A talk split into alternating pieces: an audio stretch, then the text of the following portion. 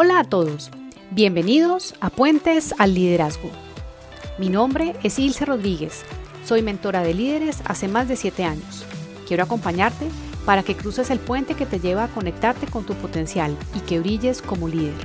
Así que, comencemos. Hola, el día de hoy quiero conversar contigo sobre transiciones, sobre transiciones laborales y cómo podemos atenderlas de mejor manera. En la vida laboral tenemos la posibilidad de crecer, aprender, desarrollarnos y asumir retos nuevos, eh, nuevos roles, eh, cambiar de empresa, tener nuevos cargos, aumentar el número de personas en nuestro equipo. En mi trabajo como mentora de líderes observo con cierta regularidad la situación de personas que son ascendidas que están teniendo eh, nuevos, nuevas situaciones para manejar con nuevos públicos de interés, por ejemplo, o que necesitan una visión distinta de lo que venían haciendo y necesitan eh, adaptarse a esta nueva situación que implica una transición. Lo que les voy a compartir está basado en un libro que si yo hubiera conocido cuando estaba en el mundo corporativo, seguramente mis transiciones laborales en ese entonces hubieran sido distintas. No sé si mejores o peores, pero lo que sí creo es que hubieran sido distintas. Este libro se llama Los primeros 90 días. El autor es Michael Watkins y si no conoces este libro, y has vivido o estás por vivir o estás viviendo un proceso de cambio o de transición, te recomiendo que le pegues una mirada. Lo primero que tenemos que tener claro es que un líder típico tiene una vida promedio de carrera, según un estudio del Harvard Business Review, de cerca de 18 años y medio. Eh, y que dentro de este marco de tiempo, normalmente lo que ocurre es que puede llegar a ser promovido cuatro veces, eh, al menos dos veces cambio de área, eh, también pudo haber cambiado de unidad de negocio, tal vez dos veces. Entre cuatro o cinco veces puede haber cambiado de compañía y también se dan los cambios de ubicación geográfica alrededor de dos o tres veces en este lapso de 18 años. Los procesos de cambio tienen un momento en donde la persona llega al nuevo rol, a la nueva empresa y consume un valor y luego debe empezar a agregar valor. Y la idea es que hagamos este cambio lo más rápido posible, pero también de la manera más rigurosa posible, para que cuando una persona empiece a asumir un nuevo rol, pueda entender suficientemente bien la situación, entender dónde está, qué se espera de él y luego empezar a agregar valor. Voy a hablarte sobre los tipos de cambios o de transiciones que se identifican. La primera es una promoción, te ascienden. La segunda es un cambio de empresa, un cambio de trabajo, es decir, te incorporas a una nueva empresa, a una nueva organización. También es una transición cambiar de área. Lo es de la misma manera cambiar de jefe, eso es una transición. Y una que observo mucho y que pasa y que de pronto puede que te haya pasado cuando escuches este, este episodio es que empiezas a dirigir a quienes antes eran tus antiguos compañeros. Todas esas son transiciones, todas esas son situaciones de cambio en las que hay una trampa en la que caen las personas y es que si continúan haciendo lo que venían haciendo en su anterior empresa, en su anterior trabajo, en su anterior rol, van a ser exitosos. Entonces, si tú, si te resulta familiar esto que te acabo de decir o si estás pasando por un momento donde consideras la posibilidad de una transición o de vivir una transición, debes tener presente que necesitas ajustar tu forma de entender, tu forma de actuar y esto es a lo que se le llama pues el mindset. Los cambios en este tema de entender cómo funciona el, el, digamos, la nueva situación en la que la persona se está enfrentando, se ha identificado que se viven como olas. Entonces hay unas olas intensivas de aprendizaje en las cuales, momentos en los cuales la, persona eh, entra al nuevo rol, a la nueva compañía y recibe un proceso de inducción, recibe una cantidad de información, recibe datos, fechas, conversa con el uno, con el otro. Y allí pues lo que se da es un proceso muy amplio de aprendizaje. Suele suceder que eh, se sienten saturados. De hecho, a mí me pasaba cuando yo entraba a una nueva compañía, estos procesos de inducción, si bien son muy importantes, eh, pues realmente a mí particularmente me dejaban un poco saturada. Y por ejemplo, en este camino de conocer a tantas personas en la empresa, pues confieso que honestamente yo no lograba aprenderme el nombre de las personas en una semana, en 15 días, y necesitaba después preguntarle a otras personas, eh, confirmar el nombre, de qué área es, porque realmente es mucha información cuando estamos en medio de un, de un proceso de inducción. Y esa ola es, imagínense una ola que sube y después baja y luego debe venir otra ola que vuelve y sube en donde lo que se espera es que empiecen a verse cambios es decir, que con tu llegada a ese nuevo rol, a esa nueva organización, a esa nueva área, pasen cosas. Pasan esos cambios y la ola vuelve y baja y nuevamente entra en un proceso de ajuste en donde debes analizar qué ha sido posible, qué no ha sido posible y con qué no lo ha permitido y volver a ajustar para empezar a hacer nuevamente que pasen cosas. ¿En qué trampas pueden caer las personas en estos momentos de transición. la trampa de creer que haces lo que estás haciendo bien y que te va a funcionar igual. Otra trampa es entrar a actuar. Acción, acción, acción. Otra es plantearte y plantear para tu nuevo rol metas que resulten irrealistas porque a veces el que mucho abarca en una organización nueva, pues no, no va a lograr tanto porque primero es necesario comprender muchísimo más eh, qué está ocurriendo allí. También es una trampa de las personas llegar creyendo que ya tienen la solución y que hay algo que ya van a hacer. Es como lo que llamaríamos tener la respuesta, tener el camino en teoría súper claro, eso es una trampa.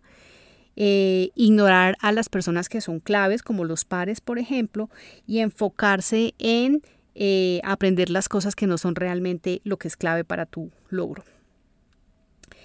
Los fracasos en las transiciones de los líderes ocurren por dos razones. La primera es porque no entendieron lo que se requería para triunfar en la nueva situación y la segunda es porque no tuvieron las habilidades o la flexibilidad para adaptarse a la nueva situación. Entonces, para atender esto, es importante que mm, prestes atención a algunas claves y algunos tips que te voy a compartir, que, repito, no son de mi autoría, son del libro de los 90 días, que si yo lo hubiera conocido, eh, pues hubiera hecho las cosas de manera muy distinta. Y empiezo por decirte que una de las claves es eh, hacerte cargo de eh, entender muy bien la situación en la que está la compañía. Esto implica que te tomes el tiempo de tener conversaciones que te permitan diagnosticar la situación actual de la empresa. Es decir, si está en una fase de eh, lanzamientos, y de crecimiento, si está en una fase de reestructuración, si está en una crisis, porque también puedes, puedes llegar a una empresa que se encuentra en la mitad de una crisis, entonces importante que te tomes el tiempo de entender la situación actual de la empresa. También que te permitas conocer más allá de lo conversacional cómo es la cultura de la empresa. Y cuando digo más allá de lo conversacional es porque la cultura es eh, palabras más, palabras menos, cómo se hacen las cosas en este lugar, en esta empresa. Entonces, eh, para ti, en este proceso de transición, es realmente importante que tú entiendas cómo es eso que en Colombia llamamos el tejemaneje cómo ocurren las cosas, quiénes son esas personas que son importantes, que son movilizadoras o que te pueden torpedear una iniciativa. Conocer cómo funcionan eh, todas las intríngulis organizacionales es muy importante en este proceso de conocimiento.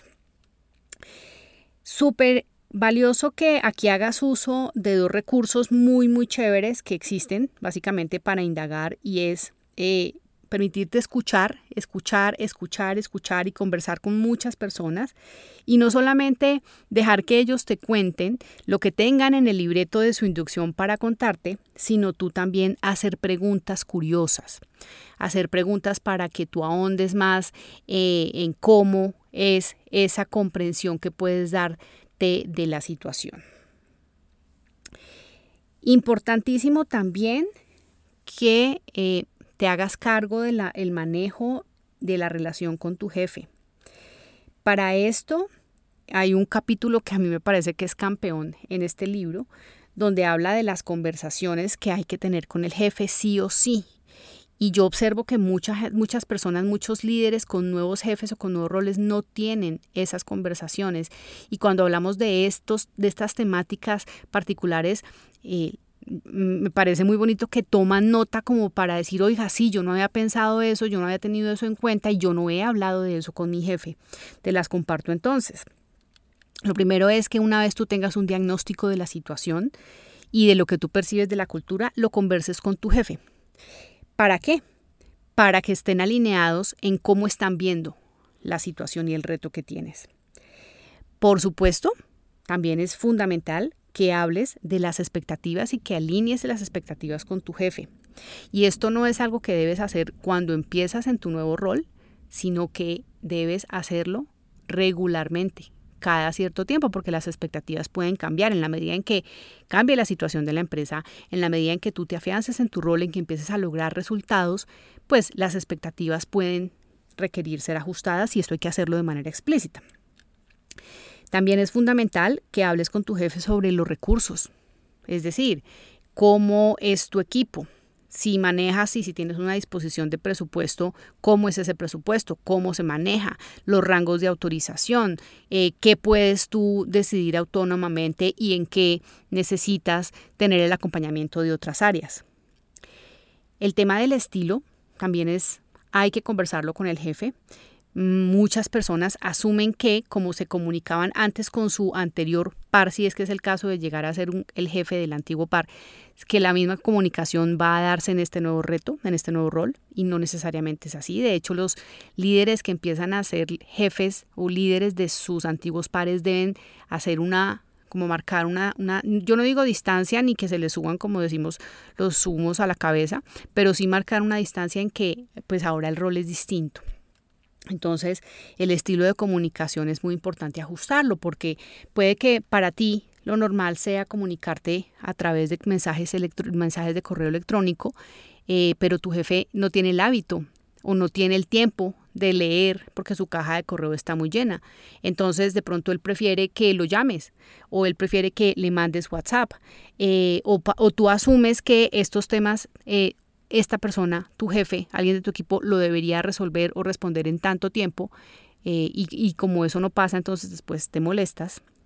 O todo lo contrario, tu jefe espera que tú le respondas un WhatsApp, un correo, una llamada telefónica en ciertos rangos de tiempo con cierta celeridad eh, y tú no lo sabes.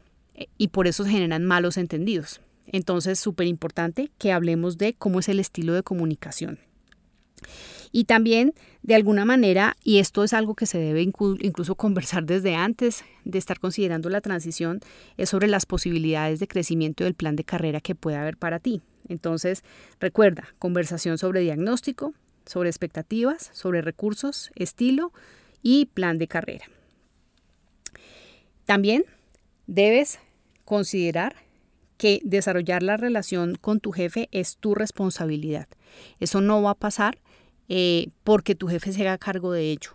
Eres tú la persona quien debe tomar las riendas para definir y para, eh, ¿cómo se dice? Como establecer la relación de tal forma que esta sea una relación productiva, que sea una, una relación provechosa, en donde también hay unos tips que te quiero compartir.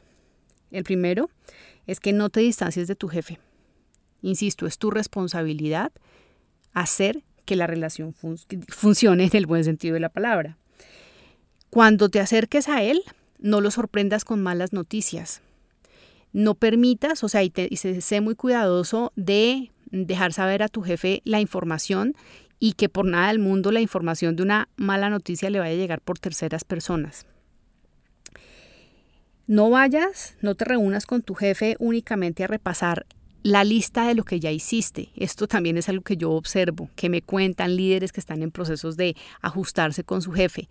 Entonces no se trata ni de llegar con la lista de ya hice esto, hice esto, hice esto, hice esto, pero tampoco se trata de llegar con la lista de lo que se llama como la lista del mercado, que es necesito esto, pasa esto y necesito pedirte esto y pedirte esto debes buscar una justa medida en donde llegues a contarle la información que es más relevante para lo que él eh, precisamente te dijo en, las en, el, en el acuerdo de expectativas que hicieron y eh, también no solamente, insisto, llegarle con problemas, sino también llegarle con ideas de solución y con propuestas.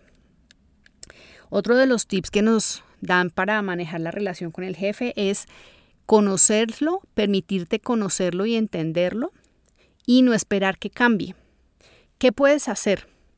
Puedes conversar con él de, esto, de todos estos temas que te acabo de decir y ahí te puedes dar una idea general de cómo es su estilo, su forma de pensar, su velocidad, su forma de comunicarse.